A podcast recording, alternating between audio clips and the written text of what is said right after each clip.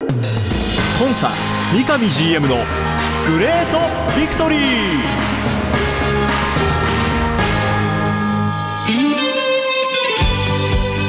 北海道とともに世界へスポーツによる地域活性を目指す北海道コンサドーレ札幌。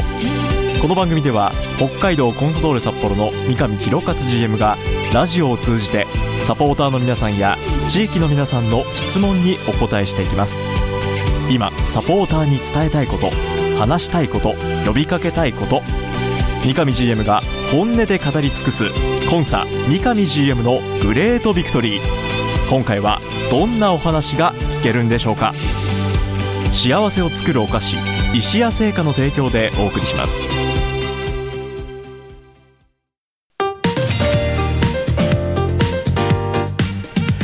皆さんおはようございます。三角山放送局山形翼です。今週も始まりました。コンサ三上 GM のグレートビクトリー今週もスタジオから生放送でお送りします。北海道コンサドーレ札幌三上弘勝 GM です。おはようございます。おはようございます。よろしくお願いします。よろしくお願いいたします。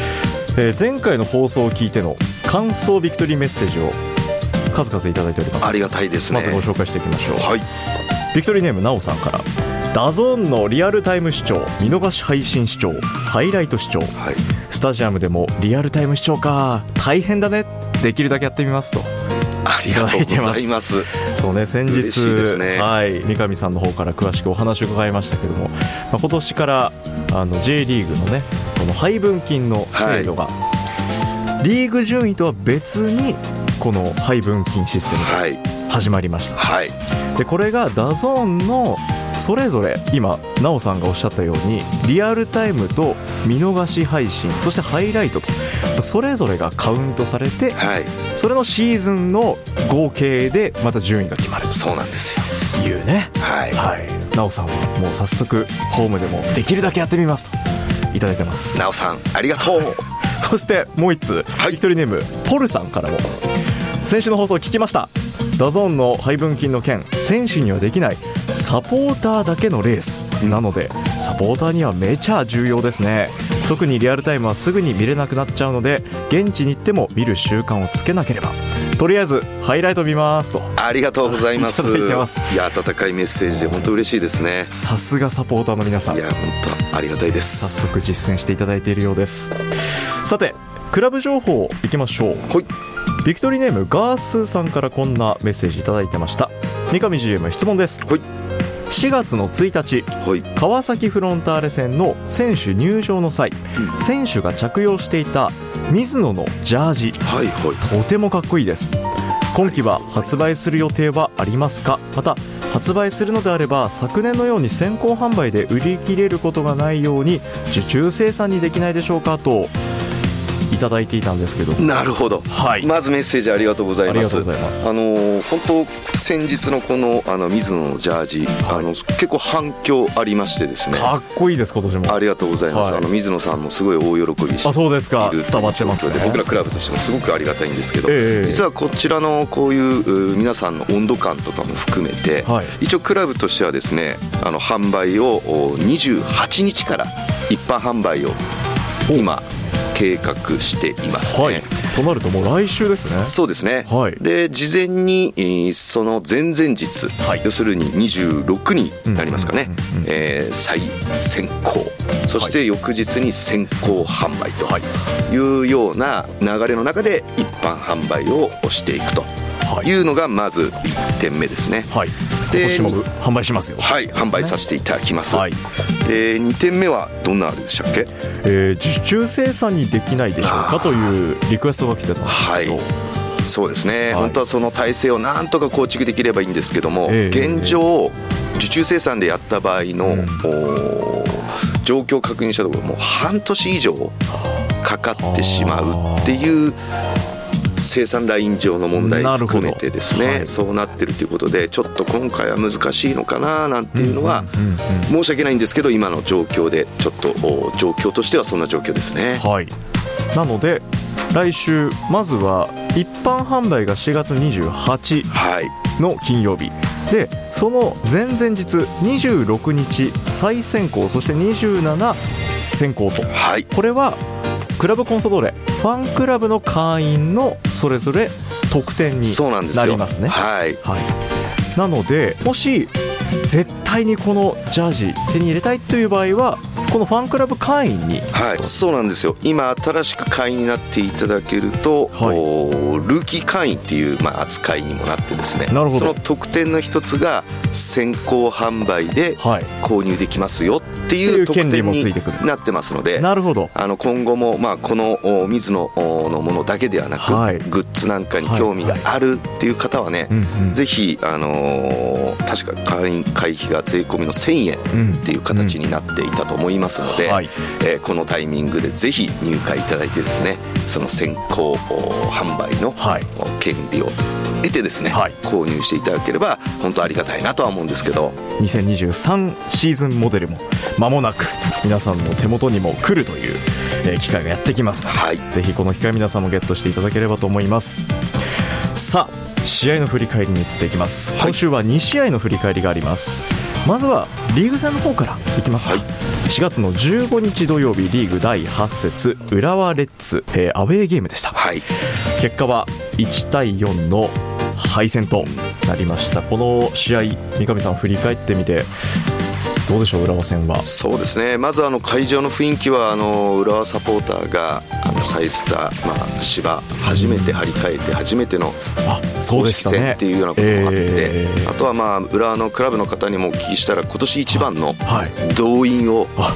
かけている。ここが勝負の日なんですっていうことをお伝ええーしてたようで、なるほど。まあ、そのような雰囲気の中で、えー負けずにコンサドーレサポーターもですねん。相当来ていただいた中でね。かなり試合前から本当いい雰囲気を作っていただき、はい。まあ、実際ゲームが始まってもですね、まあ、その雰囲気作っていただいた雰囲気に負けないぐらいの、ええ。まあ、好ゲームができてたかなって僕は思ってました。はいでただ結果的にね、うん。えー皆さんもご存知かもしれないんですけども、まあ、退場者が出てってい。うような中で、まあ、ゲームプラン我々としてはどうしてもやっぱ変えざるを得ない中で、なんとかこう対応したいなと思ってたんですけど、ええ。残念なこう結果になってしまったなっていうことで、まず終わった感想としてはあのレフェリーのジャッジがどうだとか、うん。そういうことではなく、うん。11対11でね、うん。あのー雰囲気の中でね、はい。いいゲームをさせてあげたいっていうかする。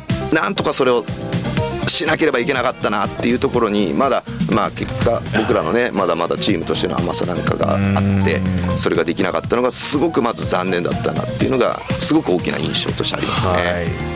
まあこの試合、まあ、前半でねあの中村斗也選手がレッドカードをはい。受けて、もう前半のうちからもう11対10というね、まあ、1人少ない形でもともとだから予定していたもので本来90分を想定してたところが、はい。もう前半のうちからシステムもはい。変更せざるを得ないそうですね。状況になってしまったと。いやーそこまで本当お互いあの持ち味を出したねすごくいいゲーム展開だったなって思ったので、あれをやっぱねね。本当90分見せることがサッカーファンをねうん。あの本当もっともっと増やすことであったり、うん。えー両クラブのねサポーターに喜んでもらえることなんだろうなって思っていたんですけどね、結局やっぱまだね課題解消できなかった、ううん。ん、一つはやっぱりその得点してからのその失点しないようにっていうこともありますけどももう一つ言ってたのは僕の中でやっぱり失点してまた失点してっていうその時間もまた短いっていうのが一つの課題なんですよね、ええで確かに今回一時的に人数がずっとうちが少ない不利な状況の中でも、やはりそれをね一失点は仕方がないでもそこで割り切って、はいなんとかもう一回ゲームを作るっていうことがねやっぱできるようにならなければいけないなっていうふうには思っていました。その辺の課題をねやっぱりこう解消しなければいけない、はい。うん、あのそういうふうに思ってますし、ん。まあ、試合後実はねあの心臓が、はい。まあ、我々のロッカーに来てね話もさせてもらいましたけども、はい。彼は彼でやっぱ相当気合も入ってねうちの中で、うん、そうですよね。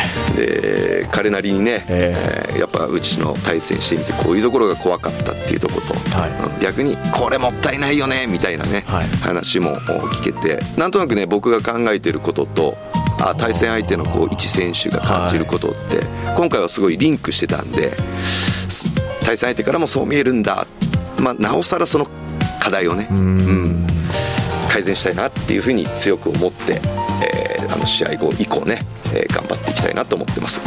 なかなかこういった相手側の選手からクラブの改善点をうんアドバイスいただけるなんていう機会ないですよ、まあそうですね、まあ、心臓としてもねあの別に改善点っていうことで言ってきたというよりは、えすごくここがやりづらかった怖かったっていうをことと、はい。もう少しここチームとなって大人になってれば全然変わったよねっていうようななるほど、うん。まあ、率直なねあの意見としていただいては。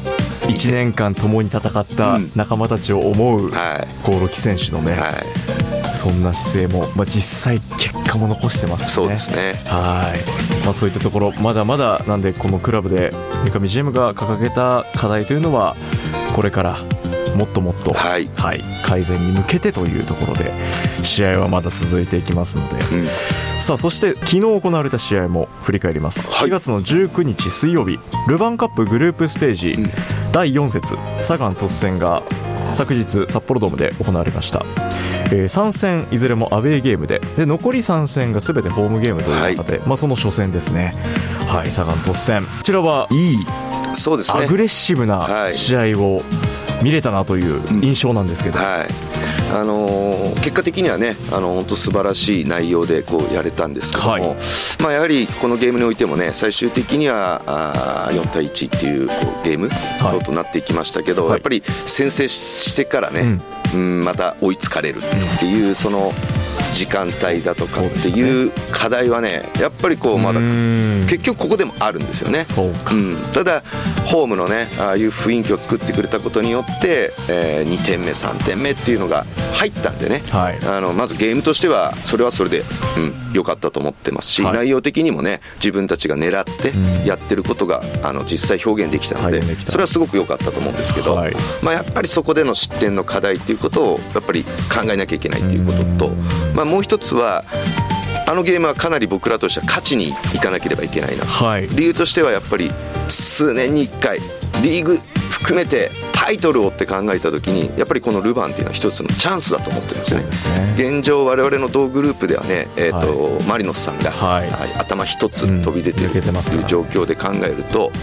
トータルのお全、えー予選リーグのね、うん。えー2位以内上位3チームにはい。どう入っていくかっていうところが現実的な今問題かなと思ってたのでそれを考えると絶対にここは負けられないゲームっていう中でチームとしては入っていった中でね、はい。最終的にああいう結果を出せたのはこれも一つ結果としてはあポジティブにね、うん。えー捉えながらやって、えー考えてましたし、はい。もう一つは結構ある程度どの選手が出てもねいろんなあー形のおシステムポジションがあっても、同じような声が少しずつこうかけてきてる、うーん。そこでの、まあ、要するにチーム力の底上げはい。いう部分競争はい。いうところに関しても、そこに関してもすごく満足はしたゲームでしたね。うん、あのこの試合、宮澤選手、そして、はい。ルーカス選手もね、はい。実戦復帰をして、はい。2人ともスタートから、はい。えー出場されていましたけど、まあ、こういった、だからもともと戦力、大きな戦力だった、ね、選手たちも、まあ、着々とはい。チームに合流してきて、そうですね。で実戦を積んででまたこれが次につながっていくっていうところでは、非常に我々サポーターとしても心強い仲間が帰ってきたなとはい。いう印象です、結果4対1での勝利となりましてこちらもまだねグループステージ2試合残りあります。から、はい。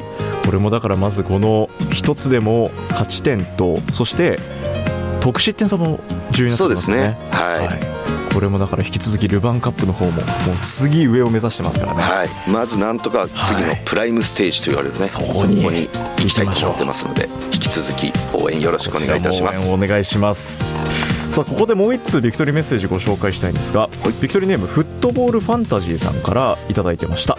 三上さんこんにちは。こんにちは。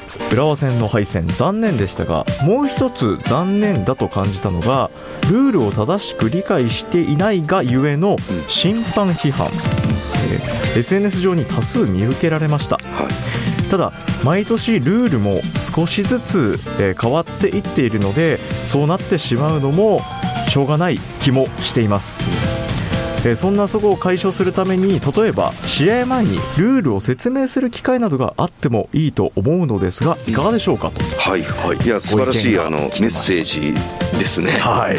あのあくまでも多分これはサッカーファミリーとしてね。そうですね。えーレフェリーも含めてリスペクトした中でえーあの見る方がね、はい。えーより気持ちよく、ん。うん。よりこういい意味でね、えー見ていけるようにっていうことを考えてのこのおメッセージだと思うんですけども、はい。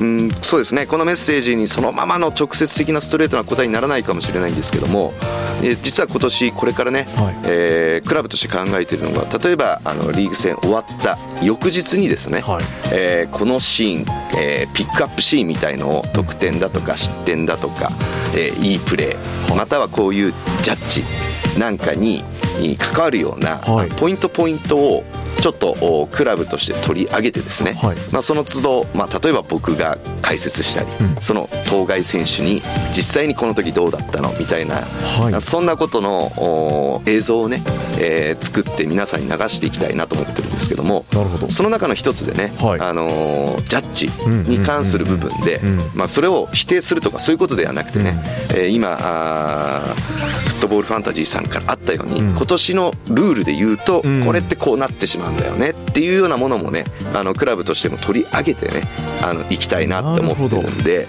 会場内でっていうところに関してはね今、はい。新しい提案だったので、えーちょっと一つ検討してみたいなとは思うんですけどもまずはクラブとしてはねえーそんなことをやりながらも、はい。お細かく変わるうん。ルール、うん。うん。改正に少しでもみんなに知っていただくうん。一端になれればなっていうことも含め、はい。そんなようなことをやっていければなっていうふうに思ってます。これは今季これからのクラブとしての、まあ、一つ取り組みとして、はい。はいやっていくということですのでやっぱりこうクラブ単位で実際に自分たちが応援してるチームで、まあ、そういったことを一緒にこう、ね、解決だったり、まあ、こういったことも実際あるんだよねってはい。いう確認が、ねできるとまた団結力も高まっていくのかなと思いますのでじゃあこの取り組みはまた公開になるのを楽しみに待っていたいと思います、さあ試合は迫ってまいります。続いてはリーグ戦です。4月の23日日曜日14時キックオフです。リーグ第9節アビスパ福岡戦札幌ドームでのホームゲームになります。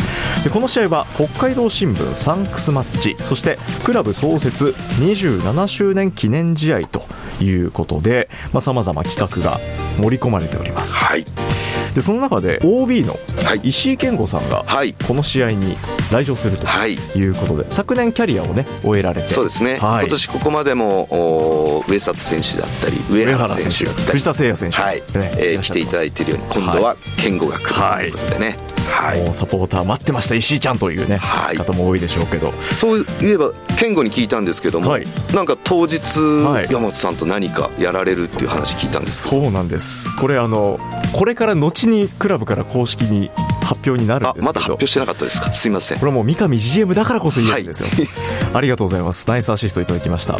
あの今シーズンクラブでホームゲームで実施しているスタジアム実況配信サービスおもてなしガイドというのがあるんですけど、これ要は会場に見に来ているサポーター限定で普段は DAZNさんの公式の音声を会場内の人だけ聞きながら実際に目の前で試合を見るっていうサービスなんですよ。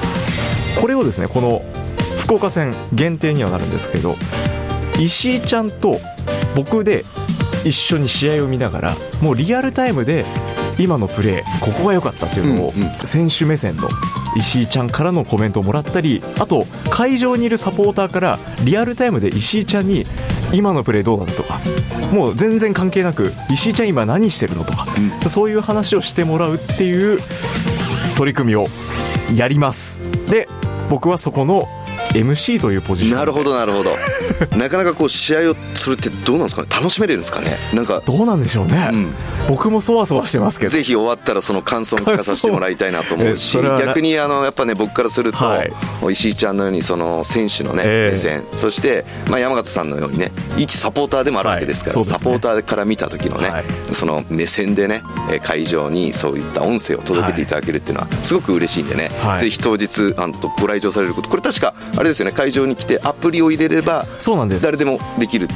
この後、えー間もなくクラブから公式のリリースが出た中にも直接そこからサイトに飛べるえーものがありますんで皆さんねご来場の際にイヤホンを持参していただいてあとお手持ちのスマートフォンあればもう会員登録必要なく無料でその場で聞くことができますすいませんなんかクラブ発表してないのに先に言ってしまってごめんなさい。だからですよ、はい、ね。いいですよねでもね。楽しみにしていてください、詳細は後ほどということで、はいさあそんな、まあ、我々はねこの応援する側ですから、はい、実際戦ってくれるこの選手たちのパフォーマンスにも期待したいところですが三上 GM からこの福岡戦の試合展望についても伺いたいんですが、まず2点、はい。えっと、大枠としてですね、はい。えっと、僕の中では一つ昨年からの課題で今年解決したいという一つが、自分たちの良さを消してくるチームにうん。勝ち点を取るっていうことです、はい。っていうことをお話ししてます、はいこれがこの試合あるなと思ってます、2つ目まあ昨日ルヴァンでね、はい。えーなんとか皆さんのおかげで勝つことができましたけど、はい。リーグ戦って考えると残念ながら先ほど言ったように浦和に負けてこの福岡戦ですからもう一つは連敗しないことっていうことを僕皆さんにお話ししてると思うんですけども、はいこの2つがうん。どうなるかっていう大きなポイントのゲームだと僕は思ってるんですよね、はいなのでまずこれが大枠のお部分です。はい。でゲームプランとしてはねやはり今まで複数の得点が少しでも取れてるような状況ですのでやはりこの試合でもホームですから、うん。しっかりとそういったものを目指しながらやっていくっていうことと、うん。まあ、先ほど山形さんが言っていただいたようにねルーカスであったり、はい。まあ、宮沢であったり、で浦和戦で少し狛江狛江選手もなんかも含めて。ルヴァンカップもそうですね、はい。狛江選手も登場しますた。はい。ゴールキーパーの菅野の方もね、はい。もうゴールキーパー練習にはこう合流してきているというようなことを考えると、うん。まあ、さらにあのルヴァンでね、うん。躍動してくれた選手って何人かいるじゃないですか。こういうメンバーであの戦えるんでね、はい。まだその一方では怪我人で、ん。えー小林勇輝だとか小柏もう,、うん。もうちょっとかかるかなっていう状況ではあるんでね、はい彼らの分もはい。埋める、うん。もしくはそれ以上のことをやっぱやっていかなきゃいけないっていうところで楽しみにしつつ、ん。やはりその課題をねはい。乗り越えそして会場の皆さんはい。声援を送っていただいている道民市民と喜び合えるような、はい。まずゲームにしたいというふうに思ってます、これからまたホームもこの後続いていくので、はい。ここでいい流れを作っていきたい。そのためにも我々サポーターは会場でぜひね応援をいただいてでもう他来場できないという方も DAZNの方でねはい。もう全力で応援していただければなと思います。僕も会場から石井ちゃんとともにはい。全力応援していきたいと思います。よろしくお願いいたします。はい。ということでまだ試合はこの先続いていきます。引き続き皆さんも熱い応援をお願いしますそれでは今日の放送はこの辺で。北海道コンサドーレ札幌の三上弘勝と進行三角山放送局山形翼でお送りしました。今週もありがとうございました。ありがとうございました。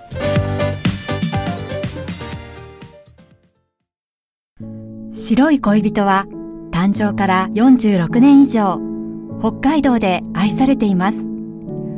小麦粉砂糖生クリームはすべて北海道産。これからもあなたのそばに白い恋人。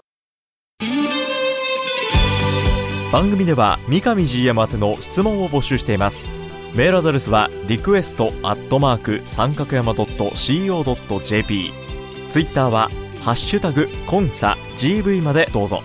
詳しくは三角山放送局のホームページツイッターでもご案内しています。コンサ三上 GM のグレートビクトリー。次回もどうぞお楽しみに。幸せを作るお菓子石屋製菓の提供でお送りしました。